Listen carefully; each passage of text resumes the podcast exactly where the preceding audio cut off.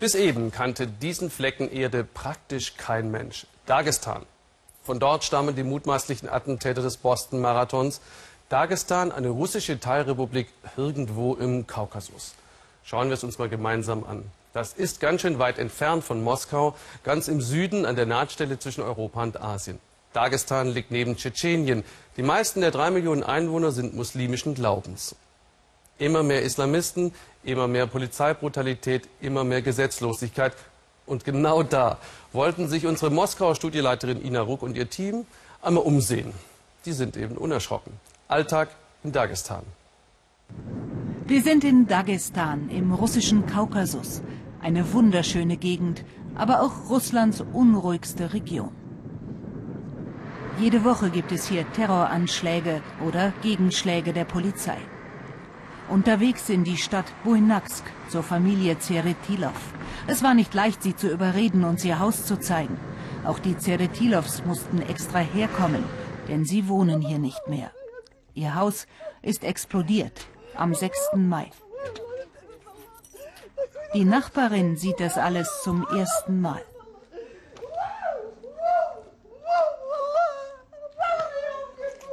Aishat, die Hausherrin, traut sich dann doch nicht weiter. Ihre Schwägerin soll uns ins Haus führen. Sie erzählt uns eine unglaubliche Geschichte. Am 6. Mai sei die Polizei da gewesen mit Durchsuchungsbefehl. Die Familie wurde rausgeschickt, das Haus weiträumig abgesperrt. Ein paar Stunden später flog es in die Luft. Man habe eine Bombe gefunden und die entschärfen müssen, stand dann im Protokoll. Der Vater wurde verhaftet. Er hätte einen Terroranschlag in der Stadt geplant, heißt es. Er soll die Bombe hier versteckt haben. Aber wenn nicht mal die Polizei sie entschärfen konnte, wie hätte er sie denn in die Stadt tragen sollen? Sie sagen, er hätte eine scharfe Bombe im eigenen Haus gehabt? Ja, das sagen sie. Aber wir wissen, dass die Polizei das fingiert hat. Die haben doch einen großen Koffer ins Haus getragen und da an die Treppe gestellt. Die haben die Bombe gelegt, weil sie die Familie bestrafen wollten. Das Zündkabel liegt noch in den Trümmern. Bestrafen, glaubt die Familie, wollte man sie für den Sohn, denn der ist seit einem Jahr verschwunden als Islamist im Untergrund. Seine Mutter Aishat hat das bis heute nicht verwunden. Wir waren entsetzt, als unser Sohn verschwand. Die Polizei weiß das doch. Wir waren so oft bei Ihnen, haben Sie angefleht, sucht ihn. Dazu seid ihr doch da. Verhaftet ihn, wir wären euch dankbar dafür. Jetzt tun Sie uns das an. Abschrecken soll das wohl. Das Haus der Zeretilovs ist nicht das einzige. Auch bei den Umarovs, ein paar Straßen weiter, war die Polizei. Auch hier gibt es einen Sohn, der im Untergrund sein soll. Auch hier wurde angeblich eine Bombe aufbewahrt. Sie haben das Haus durchsucht, waren drei Stunden hier allein drin. Dann haben Sie mich geholt und gesagt, was ist das denn da auf dem Fußboden? Ich habe gesagt, das war da vorher nicht. Das habt ihr dahingestellt. Und was war das?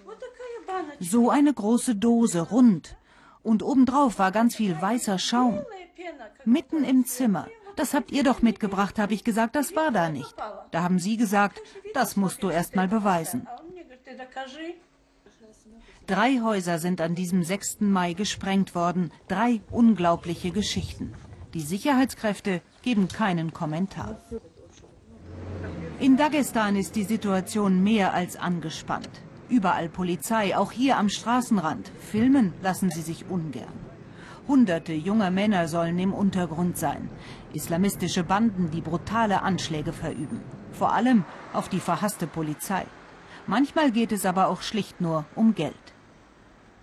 Anfang Mai traf es in der Hauptstadt Machatschkala zwei Kinder. Der Sprengsatz lag vor einer Ladentür in einer bunten Schachtel. Zuvor gab es ein islamistisches Drohvideo und eine hohe Geldforderung.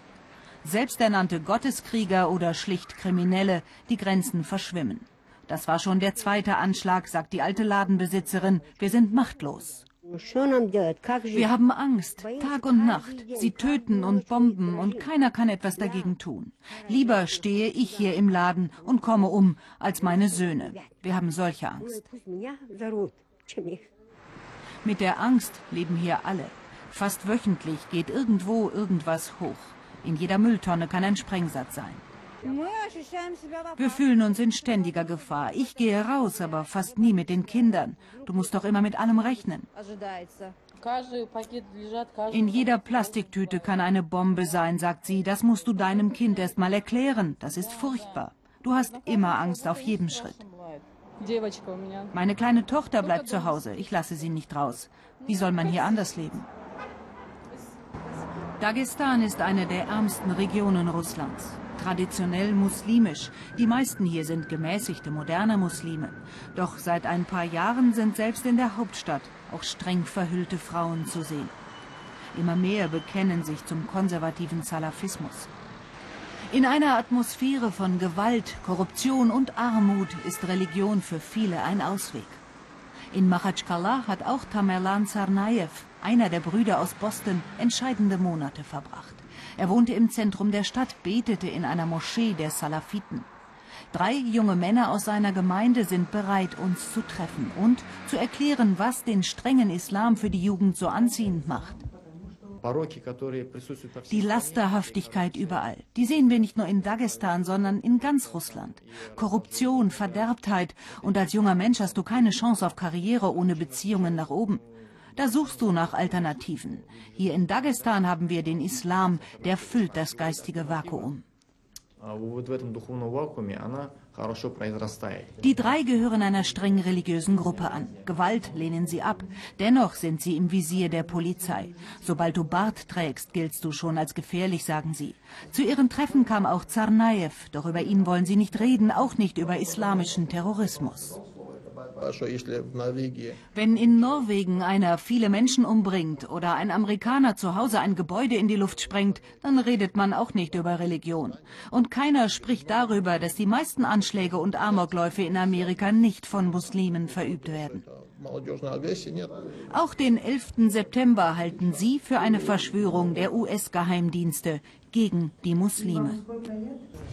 Dagestan ist ein Boden, auf dem Verschwörungstheorien gedeihen ebenso wie Terrorismus. Ein Rezept dagegen hat Russland nicht, außer Gewalt. Aber die erzeugt nur neue Gewalt. Aishat Zeretilova hat sich überwunden, ist in die Trümmer ihres Hauses zurückgekehrt. Bibliothekarin ist sie, ihr Mann Unternehmer. Dass der Sohn zu den Islamisten ging, kann sie bis heute nicht begreifen. Die zerstörten Häuser sollen andere junge Männer abschrecken. Ob das funktioniert? Aishat fürchtet das Gegenteil, dass so noch mehr in die Arme der Radikalen getrieben werden. Warum, fragt man sich, bekämpft Moskau eigentlich stets Islamisten und stellt sich lieber an die Seite von Autokraten wie Assad? Da reicht ein Blick auf die Geografie, um Russland besser zu verstehen. Aus Moskaus Sicht ist auch der Westen schuld daran, dass in Russlands Hinterhof mörderische Unruhe herrscht. Die Kriege in Afghanistan, Irak und jetzt in Syrien radikalisieren die Menschen. Und stets war statt Demokratie das Gegenteil die Folge. Noch mehr militante Gotteskrieger. Deshalb steht Russland lieber zu Assad.